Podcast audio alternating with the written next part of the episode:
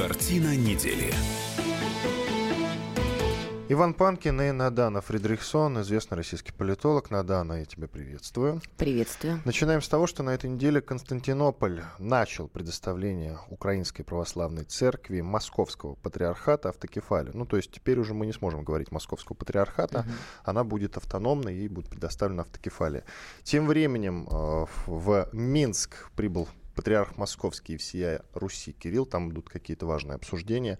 А, насколько важно и что конкретно обсуждают, мы сейчас выясним у Елены Ченковой, специального корреспондента «Комсомольской правды». Елена. Да, доброе утро. Доброе утро. Растолкуй, пожалуйста, смотри, вроде как начали же, приняли решение там в Константинополе, а, что буду в Стамбуле, извините, я по, на старом по старой памяти, в Стамбуле. Да. Они договорились о том, что а, начали предоставление автокефалии Украине. То есть процесс запущен, я правильно да. понимаю? Да. А, и вот уточни, что тогда сегодня делает э, в Минске патриарх Московский всея Руси Кирилл?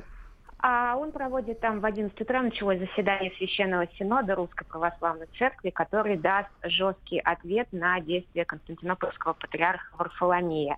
А, до того, как Варфоломей на днях а, снял анафему с лидера украинских раскольников Филарета и отменил исторический указ еще 17 века о передаче Киевской митрополии Москве, а, еще до таких а, действий Москва, а, говоря светским языком, разорвала отношения с Константинопольским патриархатом дипломатически, включила ему желтый свет. Но вот сегодня будут включать уже красный.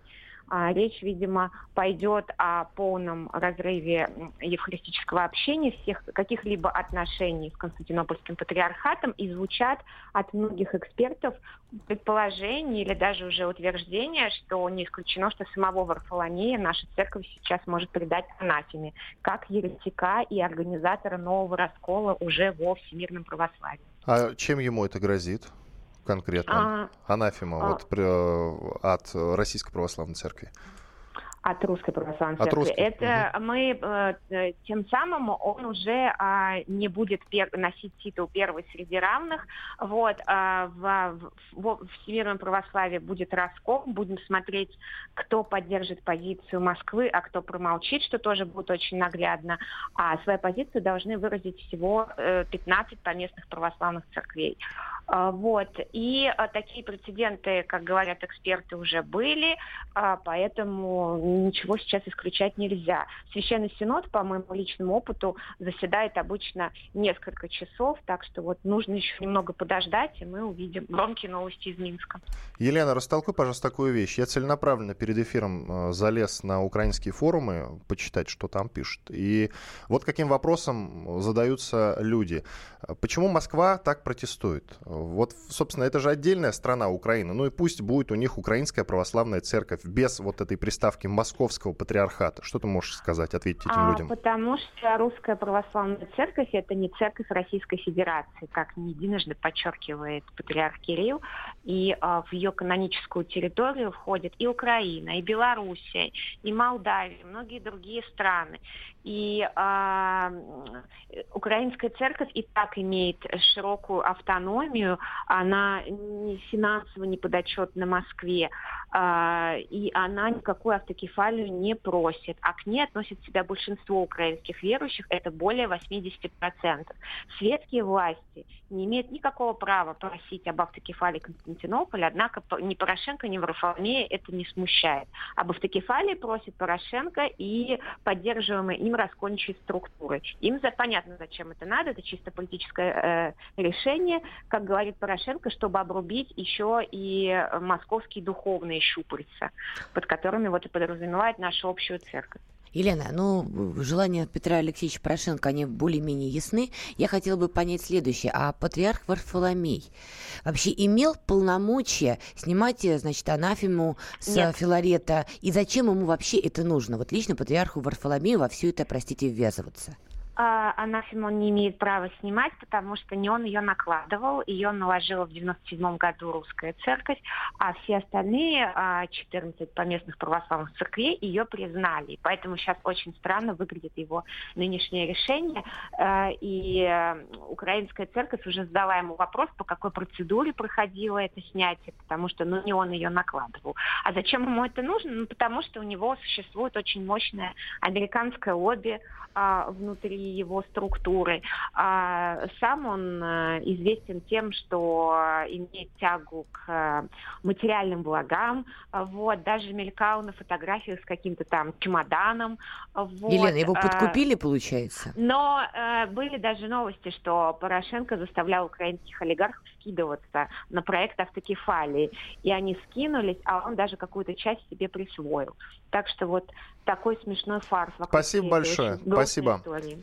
Елена Ченкова, специальный корреспондент «Комсомольской правды», была с нами на связи. По-моему, все достаточно доступно нам объяснила. Многое стало понятно, но единственное, я не эксперт, но мне, по крайней мере, кажется странным все-таки предположение, что злые американцы стоят даже за этой историей. Вот правда. Вот сейчас я лично не могу понять, какой прагматизм Соединенным Штатам вообще лезть в эту церковную проблему. Для расколоть, них довольно расколоть далекая. верующих.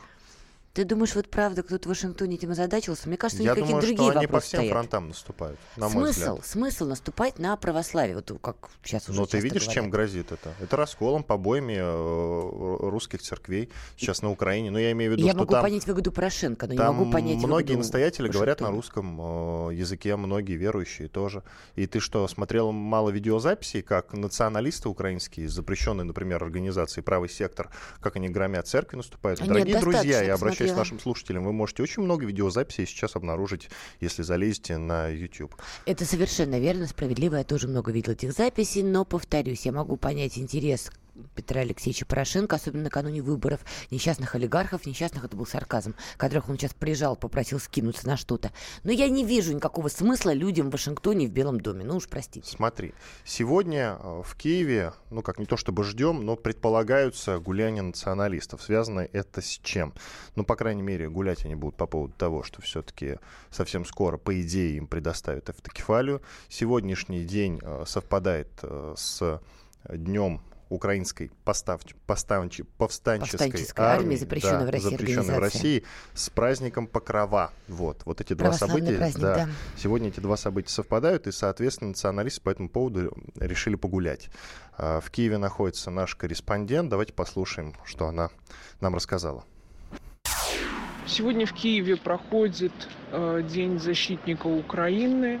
В 11 часов возле метро «Арсенальная» начался митинг добровольческого движения АУН. Члены этой организации являются радикалами, э, с призывами э, осквернять советские памятники. Они двинулись в Мариинский парк, окружили памятник людям, которые восстали в 1918 году, были сторонниками революции, но, однако, полиция их допустила к памятнику, но затем вытянулось подцепление из сотрудников э, полиции, которые вытеснили радикалов. Сегодня члены АУН требуют выкопать останки советского генерала Ватутина и вернуть их в Россию. Однако полиция теснила собравшихся и держит оборону. Наш корреспондент, который сейчас находится в Киеве, мы не называем имени по понятным причинам. Ну как, Надана, как ты считаешь? Э, вот ожидаются сегодня, особенно в 16 часов, я так понимаю, э, вот этот катарсис погуляния. Угу. Что Знаешь, ты ждешь? Конкретно твои прогнозы? Вот честно, лично я не жду каких-то громких как погромов или чего-то подобного. Честно говоря, у меня такое ощущение, ну да, конечно, они выйдут с плакатами, с кричалками, это не без этого, обязательно что-то будет про злых русских и Россию, но я не думаю, что дойдет до чего-то все-таки массового и кровавого. Вот есть у меня такое сильное ощущение. Может быть, потому что уже местные полиции дали разнарядку все-таки держать их под контролем, может быть, эта разнарядка поступила к людям, которые так или иначе курируют все, их, все эти движения, этих людей, которые выходят, но никаких масштабных погромов все-таки, я считаю, вот в этот день не будет. Это сейчас никому не нужно. Все празднуют, на Украине празднуют начало предоставления автокефалии. Не будут они сейчас добавлять ложку дегтя вот ко всему их личному празднику. Ну что ж, после перерыва продолжим. Две минуты, и мы вернемся в эфир. Иван Панкин и Надана Фредериксон, известный российский политолог. Оставайтесь с нами. Небольшая реклама, и после этого, как я уже и говорил, мы вернемся к вам. А пока Надана пьет кофе. Это да. Картина недели. Каждый вторник с 10 утра по московскому времени в программе «Главное вовремя» садово-огородные советы в прямом эфире. Про все, что э, зеленое, скажем так. Хочу, чтобы радиослушатели задавали свои вопросы. Большой эксперт. Самая удачная находка для всех работников мотыги и лопаты. Тетя Таня Кудряшова. И дети меня зовут мать всего зеленого.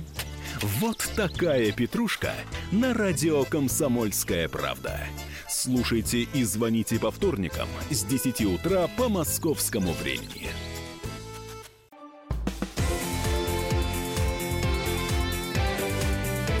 Картина недели. Иван Панкин и известный российский политолог Надана Фридрихсон по-прежнему в студии радио «Комсомольская правда». Мы продолжаем. На этой неделе отметились два знаменитых российских футболиста. Павел Мамаев и Александр Кокорин. Один играет в Краснодаре, это Мамаев, другой играет за питерский «Зенит», это Молодцы Кокорин. какие. А, Они избили двух человек по, что называется, по очереди. А, Сначала в мос- одном московском кафе был избит а, Нет, сначала был избит водитель, по-моему, Да, да, а да. потом уже был избит а, чиновник чиновник от Минпромторга, если я ничего не путаю. Да. Вот. э, Как ты... Ну, просто за эту неделю уже все так плотно обсудили эту тему.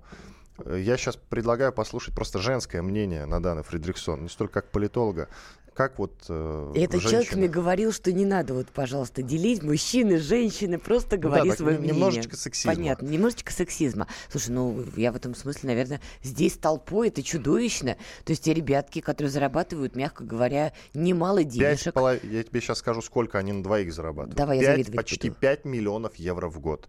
Обалдеть. Мамаев зарабатывает полтора, а, а, собственно, три с половиной или почти три с половиной зарабатывает Кокорин. Я прям в голосе чувствую зависть, но я ее понимаю, у меня тоже как-то немножко завидно. Так вот, ребятки, которые зарабатывают баснословные деньги, вместо того, чтобы как-то, я не знаю, пускать эти деньги, даже не надо ни на какую благотворительность, на себя любимых, на развитие на какое-то, на свое, на путешествие. Вместо Да, этого... у них нет особенно времени на путешествия. Д- Зато у них было время, значит, простите за это русское слово, наколдыриться и начать бить морды. Вот на это у них почему-то время нашлось. Понимаешь, вот, нет, тут я в интернетах прочитала, значит, потрясающее объяснение всему происходящему, что русская душа находит в этом некое успокоение от тяжелого напряженного графика. Все это чушь. То есть, знаете, вот история Кокорина и Мамаева – это история из анекдота про девочку деревню. То есть можно сколько угодно давать им денег, сколько угодно одевать их там в какие-то хорошие костюмы, отправлять куда-то и что-то пытаться им бить в голову бесполезно. Как только они понюхают пробочку, начинается мордобой, балалайка и пьянка. И это чудовищно. Причем самое ужасное, что я так понимаю, у них это еще вот... внутренняя невоспитанность, некультурность, и, простите, опять же, за это русское слово «быдлизм», наложена, знаете, вот на это абсолютный излом ментальный, на тему того, что я зарабатываю много денег, я могу позволить себе все. Я думаю, там сработало две вот этих установки. И вот с этим флагом, водрузив его себе на голову, эти два прекрасных человека вышли на улицу и стали бить людей. Понимаешь, тут следующий этап, когда вот э, они просто выйдут на улицу, начнут просто всех лупатить. Помнишь, как в мультике Маугли, когда медведь этих самых волков, значит, отбивал? Вот следующая стадия, когда наши чудесные футболисты, зарабатывающие немало денег, просто дружным строем выйдут куда-нибудь в центр Москвы и начнут всех вокруг себя мутузить. Это абсолютно ненормально. И меня в этом смысле просто, ну, поражает и веселит. Знаешь, вот всегда, всегда есть совесть нации. Всегда найдутся люди, которые, значит, закусив губу и пустив слезу, начинают их защищать. Например, писать в интернетах, чего вы такие злые? Ну, ребята оступились. Почему они должны садиться в тюрьму? Зачем вот их сажать? Это того не стоит. Слушайте, ну это на самом деле меня всегда поражало. Ребята вышли на улицу по пьяной лавочке, избили ни в чем не повинных людей, при этом они абсолютно считали, что им выйдут сухими из воды, потому что они зарабатывают, Иван вот тут назвал, баснословную сумму денег, а мы все должны это что, закрыть глаза и проглотить? Мальчики повеселились? Мальчикам можно? Вот, по-моему, вот эти люди, которые в интернетах с праведным гневом в глазах пишут «перестаньте нападать на Кокорина и Мамаева», ничего ужасного, ну, вот это для меня вообще большая загадка, вот правда. А если они в следующий раз и забьют, не знаю, девушку этих людей, вот они как будут себя вести после этого? Вот хороший вопрос. Ну, девушки, слава богу, не пострадали Так во всех этих подожди, разборках. подожди, это ну, следующий слушай, этап. не нагоняй. Избили мужчин так или иначе. Ты знаешь, я сейчас скажу, может быть, нечто крамольное, но тем не менее я все-таки поделюсь своим мнением. Если бы дело ограничилось только разборками с чиновником, я, правда, против того, что они применили стул. Вот если бы на кулаках, что называется, ну, зацепились, я бы, может, даже не обратил на это внимания. Я понимаю, что сейчас многие не понимают, что я имею в виду, но тем не менее. А вот то, что они э, толпой избили простого водилу, который вообще им ничего не может противопоставить. А, между прочим, чиновник отвечает за сборку кортежа для Путина. На секундочку. И он-то постоять за себя может, что, в принципе, и продемонстрировал. Надана сейчас пытается смеяться, я не понимаю, вот почему. Объясняю, твоя Давай. формулировка против использования стула Ну, в данном да, я контексте считаю, что мужчины должны шикарно. разбираться на руках, если не хотят, кулаками. Да они вообще не должны были устраивать пьяный мордобой. Ну, Вадя, о чем мы здесь вообще мы не знаем, говорим? что кто кому сказал. Я Да вот это. по этому делу, кто бы что кому ни говорил, понимаешь, ты проспись, а потом оскорбляйся. Разве нет? Ну, я, я не знаю, я там не был. Я все-таки вот из этих соображений. То есть ты допускаешь, что а у то, них что мог быть тренированный пацан взялся за стул, вот это мне совершенно непонятно, понимаешь? И то, что они толпой водилу обычного избили, вот это мне непонятно. Это вообще Который вообще непонятно. никак им не может ответить. Хорошо, по твоей версии, их надо сажать? Давай так. Но их посадили на два месяца. Нет, прямо доста- сажать на Я семь тебе лет. это- Нет, на 7 лет нет. На 7 лет не надо? Нет. То есть два месяца в СИЗО и нормально, совесть чиста. Я против того, правда, чтобы они выступали теперь в российском чемпионате. А вообще, если чтобы честно. они занимались футболом? Ну, в как? смысле, а как я могу им это запретить? Закон не предусматривает. Ты гражданин России, твой голос много значит. Ты бы хотел, чтобы такие люди дальше занимались футболом? А они чем-то другим в противном случае будут заниматься, им этого не запретить делать. Я не против, нет. Еще Пусть раз. играют в футбол, Нет. пусть играют. А почему ты не хочешь, чтобы они пошли работать водителями? На зарплату водителей. Они играли в А футбол. почему я должен этого требовать? Я не хочу Ну. настаивать, чтобы кто-то занимался тем, чем он не хочет. Я вообще никакого отношения к этим людям не имею, Надана. То есть тебе считаешь, что их поведение как бы не должно аннулировать их, Их контракт, сейчас, их карьеру? а, Что касается контрактов, тут отдельная тема. Смотри, из Краснодара Мамаева, по-моему, собираются исключить. Точно. А, Вроде как питерский «Зенит» сейчас придерживает этот вопрос, и за Кокорина он собирается бороться. Но это не точная информация, да. Вот, как-то так. Мамаеву, и вот новость, которая совсем свежая.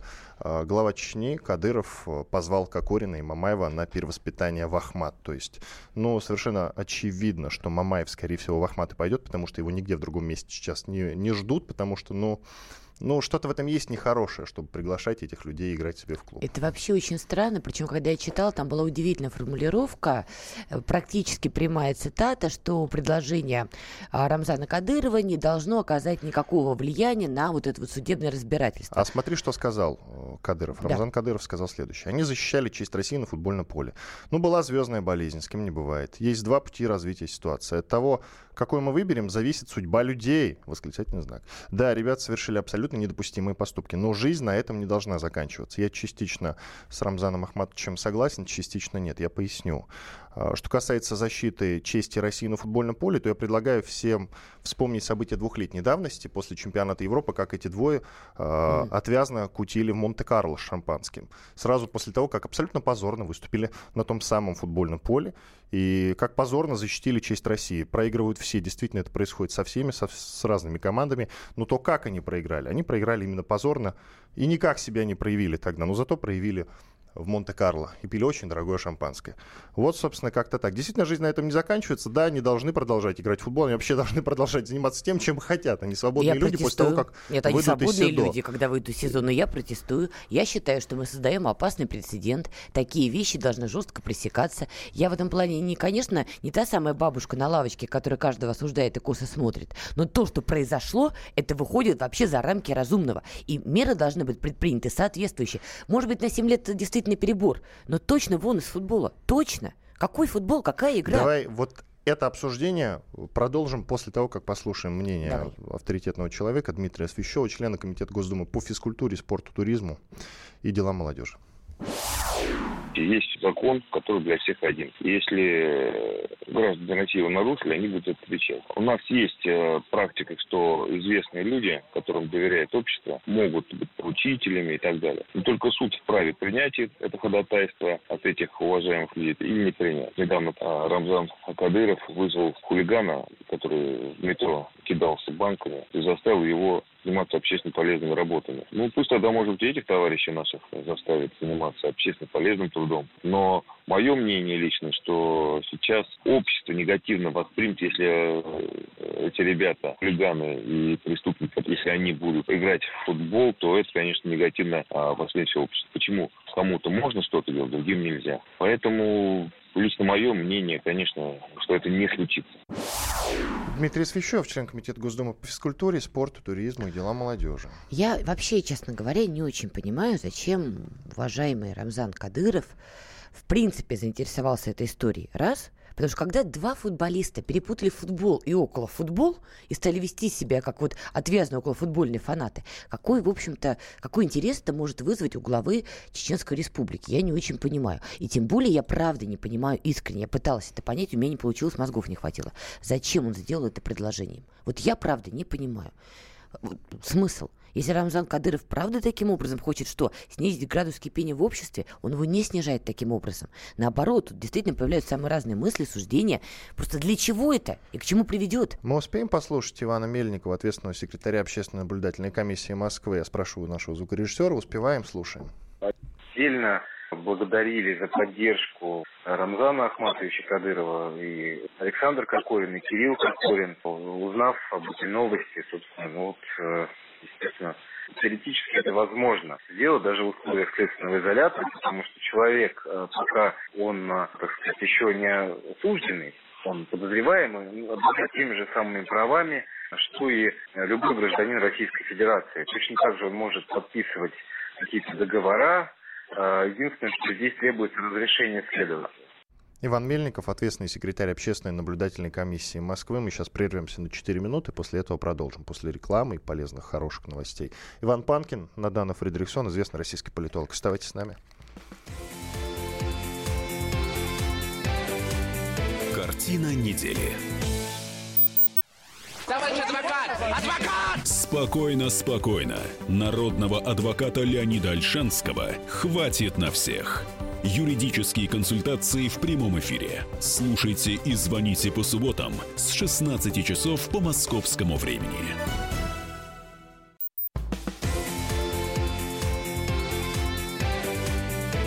Картина недели.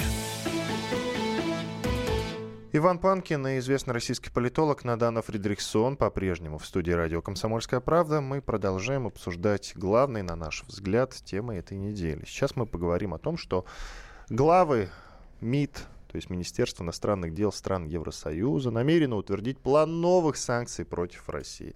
Друзья, некоторые из вас думают, что это несколько скучно, потому что постоянно все говорят про санкции. Нет, друзья, вас уверяю, это очень интересно, потому что, а, потому что мы, э, не мы, собственно, уже, не главы МИД стран Евросоюза не помнят, за что конкретно, когда и почему вводили санкции. Я вас в этом уверяю, потому что смотрел некоторые э, видеозаписи э, достаточно, ну не то чтобы секретные, сколько редкие видеозаписи на YouTube. Я чего-то тебе не знаю явно. Да, э, ты, ты не знаешь, обо мне очень много. Но дело не об этом. Я смотрел на французском, мне человек переводил специально. Там, правда, очень плохой звук. Я бы с удовольствием подготовил бы эти видеозаписи э, для эфира. Там очень плохой звук, но суть в том, что многие французские политики э, и стран других из Евросоюза реально запутались в том, за что конкретно и почему и когда они вводят санкции. Друзья, ну тут надо, конечно, напомнить, какие конкретно у нас санкции. У нас санкции э, Крым-Донбасс, это через дефис, соответственно, за вмешательство в выборы не только в США, но и по всему миру, без преувеличения. Э, потом применение химического оружия и оно же отравление Скрипалей. Ну, а может связали, и не да. оно же. Нет, что... они это связали. Они это связали, но ты это объясни европейским э, политикам. Во-первых, я, кстати, протестую. Я считаю, что все-таки госпожа Магерини уж кто-кто. А давай я растолкую Она новость точно поподробнее. помнит все. А, итак, а, Согласно пресс-релизу, который издал значит, Совет глав МИД стран Евросоюза, на предстоящем в понедельник, то есть завтра, заседании министров иностранных дел ЕС в Люксембурге предполагается подписать документ, который предусматривает санкции, предложенные Великобританией и Францией после химических атак в Сирии и Солсбери. Вот, да. увязали, говорю Да, же. увязали, действительно. То есть в Солсбери все-таки это химическая атака. Ну, конечно. Боевые два человека с боевым веществом бо... Во отравили флаконе духо- духов. в флаконе духов, отравили боевого человека. То есть они сопоставляют, мне нравится, как они сопоставляют. Применение химического оружия в Сирии, там, наверное, какие-то орудия, да, они что-то делают, вот как-то они Только не фосфорные бомбы, конечно, а Стреляют, да. И тут флакончик с духами. Я тебя побрызгаю. Пой себе. Ну, Нет, вообще было бы смешно, хотя нет, уже смешно, уже не грустно. Да, в очередной раз они будут обсуждать пакет санкций. Ну, послушайте, это, вы знаете, посидели, поговорили, разошлись. Вот знаете, особенно служивые люди любят это правило ППР, да? Посидели, поговорили, разошлись. А, поговорят. Обязательно Британия будет громче всех кричать, что давайте, давайте, давайте водить против мирных жителей, спящих англичан. Ранним-ранним, видимо, утром, значит, злые русские попшикали духами, и вот, и вот что получилось. Но эта уже риторика, она отмирает, потому что мы с тобой говорили, и, к сожалению, приходится констатировать, для меня, к сожалению, что Евросоюз неоднороден, что там начались вот эти вот а, процессы движения, по которым, в общем-то, Евросоюз разламывают как печеньку после дождя. Поэтому какие-то страны, сейчас, конечно, особенно Британия впереди планеты всей, правда, не очень понимаю, что Франция забыла в этой гонке, ну, хорошо, допустим. Значит, Британия с Францией будут сейчас бежать, э, проворачивая ноги за ушами, что да-да-да, давайте, давайте водить, но при этом, при всем, давайте посмотрим, например, на политическую карту Германии. Мы прекрасно видим, что там набирает обороты партия альтернативы для Германии, которая против такого об давления. этом поговорим обязательно. Обязательно, я сейчас без углублений в этот вопрос. Есть Италия, которая тоже уже, например, говорит, что, ребят, вы достали уже вот это все вот санкционным кнутом, вот эти вот ваши политика, что мы против России, давайте ближе к глобализму, к американцам. А, похожие процессы, похожие мысли происходят, простите меня, в Австрии. Короче говоря, я не уверена, что сейчас будет единый такой европейский консенсус по поводу санкций против России. Вот я уже прямо вижу и прямо чувствую и слышу вот этот вот европейский разлом. При Он этом есть. мы в предвкушении, насколько я помню, второго пакета санкций, так называемый второй пакет Адский, санкций, он же из ада. он же адский пакет, как его называют в США, и он будет то ли введен, то ли не введен где-то в ноябре. Я правильно понимаю? Ну Что-то да. в районе, по-моему, да, в начало ноября, но до этого уже проходила информация, что они собирались форсированно провести эти санкции до ноября, не провели, а сейчас уже аналитики сходятся во мне, что, может быть, вообще не ведут.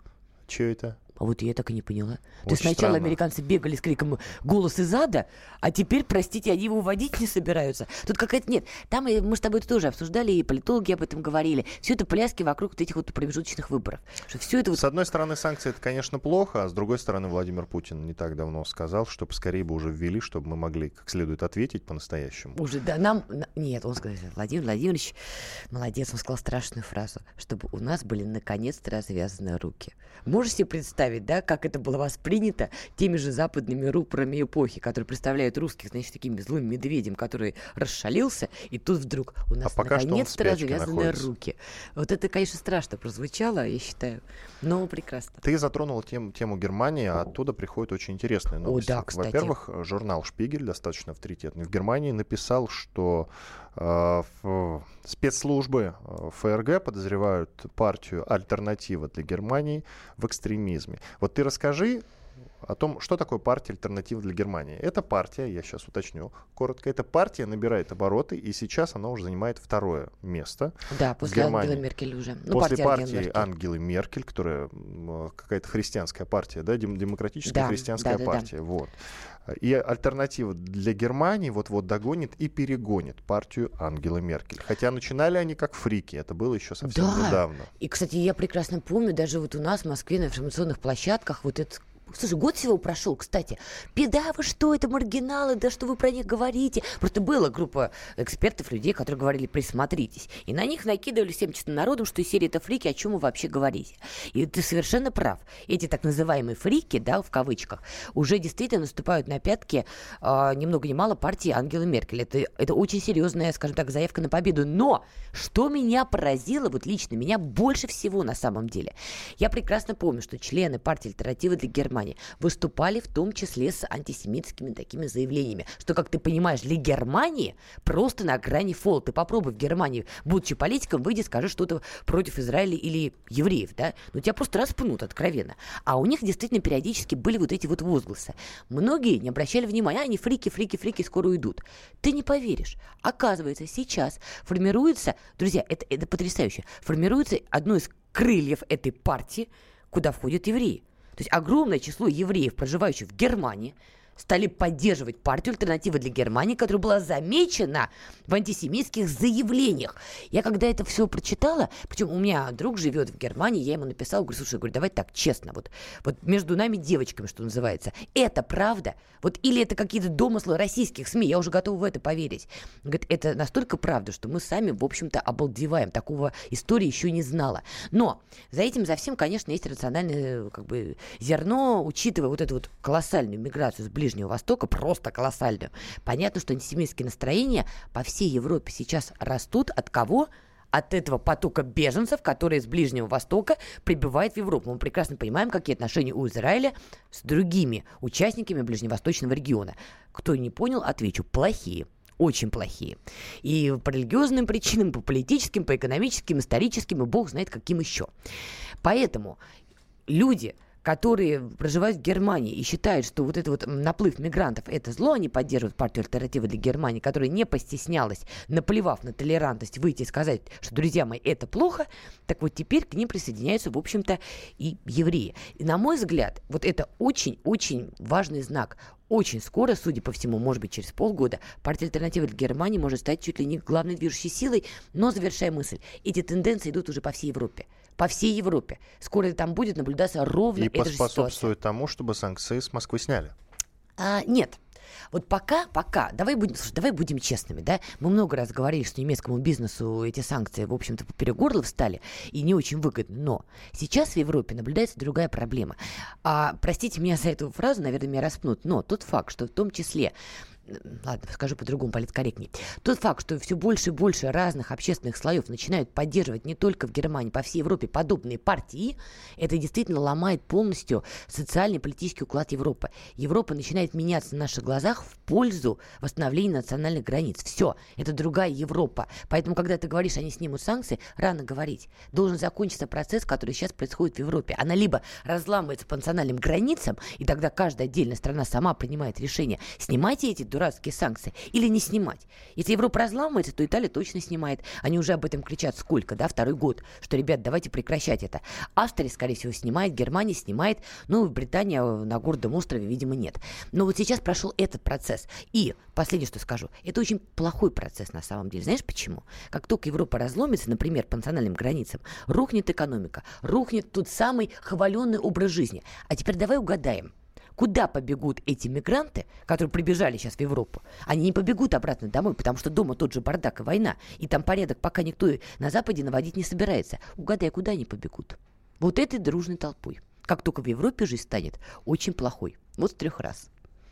Не в Китай, сразу тебе говорю. Блин. То есть ты понимаешь, да? Понимаю. В общем, это как бы все очень печально, но с точки зрения истории это дико интересный процесс. Ну что ж, смотри, какая новость интересная из США. Советник американского президента по национальной безопасности Джон Болтон, очень известный человек в США, очень, да. надеется продолжить диалог между Москвой и Вашингтоном благодаря поездке в Россию. Произойдет это, скорее всего, в конце октября. Причина этого визита – продолжить беседу, которую провели президенты Трамп и Путин летом в Хельсинки, поговорить о российско-американских отношениях, где мы можем достичь прогресса, где у нас все еще есть проблемы и разногласия. Конец цитаты господина Болтона о чем это говорит? Они договорятся или нет? Ну, хоть о чем-нибудь. Нет, как не договорятся. Считаешь? Главная причина визита Болтона, ну, это на мой скромный взгляд, это как моя любимая тема. Это Ближний Восток, это Иран. Я просто напомню, что господин Болтон на полях Генассамблеи ООН, место, где все должны договариваться, так вот он договорился до следующего, что вообще... А, он сказал Ирану, что если вы будете нападать на нас, на наших союзников, вы заплатите, цитата, чертовски высокую цену. То есть господин Болтон приезжает в Москву как комиссар Дональда Трампа договариваться по иранскому вопросу. Все то, тот же кейс. Русские, перестаньте поддерживать Иран, вообще отойдите от него подальше, дайте нам, американцам, разобраться с Ираном в Сирии. Ну, ты как ты понимаешь, Россия партнеров не сдает. Поэтому вряд ли его визит приведет к каким-то результатам. Давай послушаем Владимира Батюка. Это главный научный сотрудник Института США и Канады.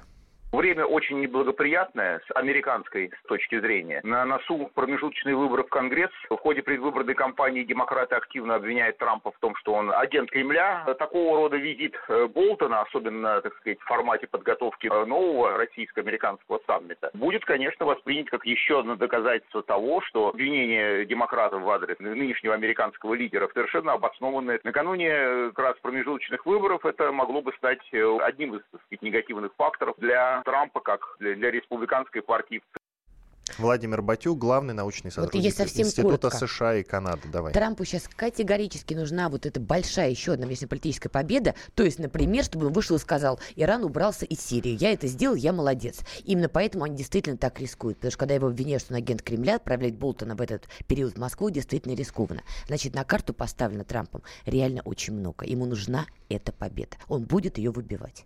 Иван Панкин, Надана Фредериксон, известный политолог. После перерыва продолжим. Картина недели. The time for empty talk is over. We will make America great again. Это все мы слышали. А что на самом деле происходит в США? Реальные новости, курьезы и события, которые нигде, кроме Штатов, случиться не могут. Как они там за океаном вообще живут? Разбираемся в программе «Не валяй дурака Америка» с Марией Берг и Александром Малькевичем. Слушайте и звоните по понедельникам с 12 часов по московскому времени.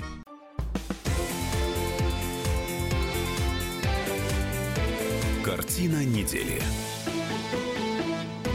Иван Панкин и Надана Фридрихсон, известный российский политолог. Мы продолжаем. Вот какая любопытная новость. Американский пастор Андрю Брансон, которого турецкий суд освободил из-под домашнего ареста, прибыл в аэропорт из мира, откуда, как ожидается, он вылетит на родину, то есть в США. Он Надо... сначала должен залететь в Германию, где его должны, я так понимаю, подлечить, а потом у него назначена встреча с Дональдом Трампом. И, по-моему, все это уже да. вообще произошло, это прошедшее уже время. Он уже приземляется после Германии в Соединенных Штатах. Нет, но с Трампом он еще не встретился. Еще нет, но вот это вот-вот должно произойти.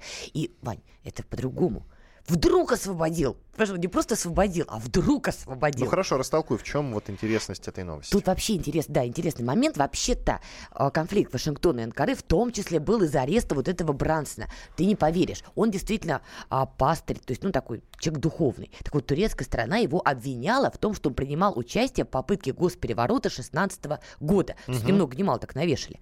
И американцы, естественно, считали, что это какая-то месть Анкары за там какие-то другие вопросы. Турецкая сторона стояла намертво. Мы его не освободим. Вот это была жесткая риторика. Что сделали американцы? Они ввели санкции против ряда турецких компаний, после чего турецкая лира, валюта рухнула. А помнишь, как они вот э, зажигательно, да. зажигательно спалили айфоны, потом доллары жгли? Да, турецкая сторона, вот ты прав, они продолжали стоять после этого, сжигали доллары, простите, даже в них сморкались и говорили, не выпустим. И тут турецкий суд освобождает этого человека. Ну, по-моему, нет, кто-то считает меня параноиком, но, по-моему, это точно не просто так. Ну, во-первых, давай будем честными. Действительно, страшную вещь скажу. Американские санкции возымели эффект. Только Трампу не говорите, а то это начнется. Действительно возымели эффект. Лира обвалилась, и действительно ситуация внутри Турции, она и без этого была непростой. Мы с тобой обсуждали. Эрдоган, по-моему, кстати, до сих пор не отменил режим ЧП что очень важно, чрезвычайного положения в нет, стране. когда его переизбрали недавно, вроде как отменил. Он нет, он обещал. А вот, по-моему, он его не отменил. Но даже если отменил, то два года он его держал. И действительно, этот американский удар, он был довольно серьезен. И внутри Турции могли пойти волнения, тем более, когда речь идет еще о открытой военной стратегии, в том числе в Сирии. А во-вторых, это говорит о том, что турки и американцы, походу, договорили в Сирии. А это говорит о чем? Что наш партнер из этого треугольника Москва, Тегеран, Анкара, который решал сирийский вопрос, похоже, все-таки разламывается потому что Эрдоган, видимо, договорился с американцами, я даже догадываюсь, по поводу чего они договорились. Эрдоган, как ты помнишь, потирая руки, хотел провести все-таки операцию против куртов. Вот прям вот очень ему этого хотелось, для него это вопрос национальной безопасности. Американцы говорили, не сметь. Тут вдруг освобождается вот этот пастырь, и, судя по всему, Эрдоган проведет сейчас все-таки в Сирию, а возможно даже совместно с американцами. А нас это как-то касается России? Да, это нас очень как касается, потому что, повторюсь, наш партнер, не союзник, партнер, с которым мы действовали вроде как слаженно, все-таки, все-таки вновь поворачивает в сторону Вашингтона. И американцам это сейчас очень нужно, они пошли с ним на этот сговор, потому что им нужно оттащить турок все-таки обратно от нас. Это действительно меняет ситуацию на сирийском направлении, и если они проведут совместную операцию против курдов, а я допускаю, что будет совместно, совместная операция, кстати говоря, хотя американцы вроде как поддерживали курдов, то это может открыть, скажем так, новый виток эскалации в Сирии. Я хочу продолжить и немецкую тему про Ангелу Меркель, и про Трампа одновременно. Смотри, какая интересная статистика. Путин в мире стал популярнее Трампа. Эту информацию откопал Павел Пряников, мой коллега по программе «Предыстории». Так я читаю его пост в Фейсбуке. Опрос Pew Research. Pew Research — это американский аналитический центр, предоставляющий информацию по социальным вопросам, общественному мнению и демографическим тенденциям. Так вот, Pew Research в 25, опрос Pew Research в 25 странах показал, Путину доверяют, то есть делает правильные вещи на мировой арене, 30% респондентов. У Трампа, у Трампа такой показатель 27%. Доверие к председателю Китая Си Цзиньпиню составляет 34%. Самый высокий рейтинг мирового доверия 52% у канцлера Германии Меркель.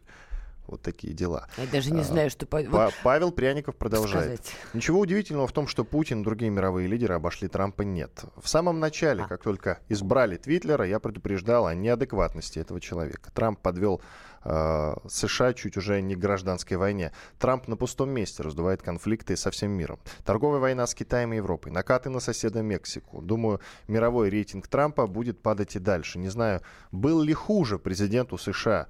И тоже не знаю, надо покопаться, была ли ситуация в истории, когда лидер СССР или России обходил по популярности президента США. Я протестую в одном моменте. Нет, то, что Трамп непредсказуемый, это что называется Трамп с гранатой, да, я сама об этом кричала, когда еще были выборы, и говорила страшную для многих вещь, что лучше пусть победит Хиллари Клинтон. Она хотя бы в политической струе, она ну, профессиональный политик. С этим политиком можно договориться и просчитать, в отличие от Трампа. Но протестую вот в каком вопросе. По поводу того, что он подвел Америку чуть ли не гражданской войне. Не Трамп подвел Америку чуть ли не гражданской войне. Давайте все-таки не забывать, что президентство Барака Обамы действительно очень неплохого лидера. Но, в общем-то, внутриамериканский раскол скорее заложил именно Барак Обама, потому что много раз говорилось, и вот наши с тобой коллеги, в том числе проживающие в Вашингтоне, в США, продолжают настаивать, что политика Барака Обамы по через чрезмерной толерантности. Вот она и заложила этот самый динамит. Неважно, кто пришел бы после Обамы на самом деле. Возможно, Хиллари Клинтон, если бы она победила, она просто отложила бы этот момент, заигрывая постоянно с разными меньшинствами. Национальными, сексуальными и так далее. Мы прекрасно помним, что Хиллари выстраивала свой электорат за счет именно эт, э, этой прослойки. Но это все равно бы рвануло. Потому что это чрезмернейшая толерантность, чрезмернейшая. При условии, что, простите, чернокожее население Америки растет просто не по дням, а по часам, а белое сокращается. Но послушай, это это рано или поздно порвануло. Трамп, возможно, просто это ускорил, но это не его вина. Вот это вот возлагать на него не стоит. Но меня лично что удивило, что рейтинг главы Китая вырос. Вот это для меня удивительно, правда. Потому что все Хотя он недавно переписал Конституцию. И вообще как-то его всегда преподносили, как это красные, да, злые красные люди, да. Я имею в виду коммунизм, если что, на всякий случай. Для меня вот это удивительно, потому что Китай закрытая страна с довольно жесткими внутренними правилами, и тут вдруг такой рейтинг. Вот это удивительно. Ну а что, экономика растет, именно поэтому во всем мире, собственно, при, собственно присматриваются к Экономика бездушная штука. За счет чего она растет? Мы что прекрасно знаем, что населению Китая, многим людям в Китае живется не сладко. Хотя, да, экономика растет. Но экономика-то растет, смотрит там а показатели тебе что важнее? всегда. Нет, подожди, что значит мне? Мировые лидеры другие и те же Pew Research, они смотрят на цифры, на статистику, понимаешь? Вот с чем они работают. Циферки. А Вопрос. А циферки увеличиваются. То есть историческая персона, которая вызывает жаркие споры до сих пор, и даже драки в студии, в том числе в этой, по идее, вообще должен сейчас занять первое место, да? Ну, по, опросам, цифры... по опросам в России он и занимает, извини, лидер рейтинга всегда, если ты говоришь я про не Сталина. Про Россию. Да, я не хотела называть это имя, а то сейчас опять потому что все окон полезут. Значит, Но ну, сторонники, противники. точно. Подожди, не зарекайся. Дело не в этом. То есть вот что он в мире тоже бы занял первое место. Но при чем тут мир? В, в России. Сейчас я предлагаю переключиться. Я напоминаю то, с чего мы начали э, начало, то, с чего мы начали этот час. Э, сегодня совпадает праздник УПА, Украинской повстанческой армии, запрещенной в России, День Покрова. В Киеве и во всей Украине сегодня гуляют националисты. В Киеве находится наш корреспондент. Давайте послушаем, что она нам расскажет сейчас. Что происходит в Киеве сейчас? Добрый день. Сегодня в Киеве первыми начали свой марш э, добровольческое движение АУН. Они собрались возле метро Арсенальное и двинулись в Мариинский парк, который находится рядом с Верховной Радой. Их заявления были первыми, что они будут сегодня атаковать все советские памятники, которые окажутся на их пути. В первую очередь Это касается памятников, которые находятся в Мариинском парке. Это памятник большевикам, э, рабочим, которые митинговали в январе 1918 года. Собственно, они тут и захоронены. Э, вот как раз этот памятник первым и оказался на пути у активистов. Они смогли сначала к нему подойти, потом их оттеснила полиция, которой было достаточно много. А, после этого появились как раз еще подтянулось, э, так сказать, подкрепление от э, АУН.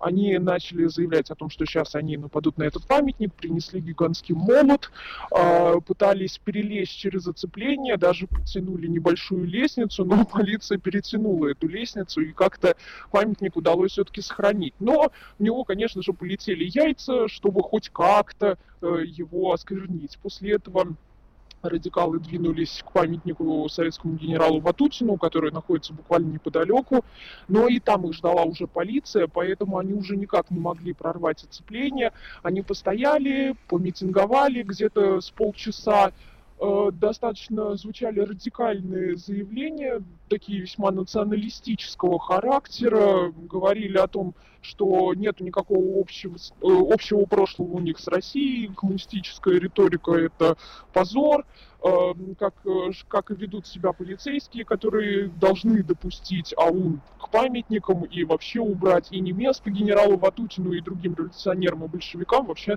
на украинской земле. Но мне нравится, что полицейские, они как-то памятники все-таки охраняют. Правильно я понимаю? Да, да, действительно, это удивительно. Полиция вела себя крайне корректно. Она не вступала ни в какие диалоги, но при этом, кстати, что интересно, присутствовало возле памятников такие добровольцы в костюмах, в, майках, на которых было написано «Полиция диалога». Правда, честно говоря, я не заметила, чтобы они действительно вели какой-то диалог э, с эм, активистами АУН. Они просто стояли вместе с полицией, сдерживали собравшихся и не допускали никаких там кровопролитий. Но небольшая такая была потасовочка. Собственно, там, наверное, в большей степени пострадали журналисты, потому что их немножко помяли, когда полиция стала отодвигать от памятников как раз э, представителей АУН. Спасибо а в основном большое. это такие молодые ребята, там Спасибо большое, уже не укладываемся. Конец эфира. Иван Панкин, Наданов, Фредериксон. Будем следить да. за развитием событий на Украине, в Киеве. До свидания. Картина недели. Особый случай. По понедельникам в 5 вечера по Москве. Касается каждого.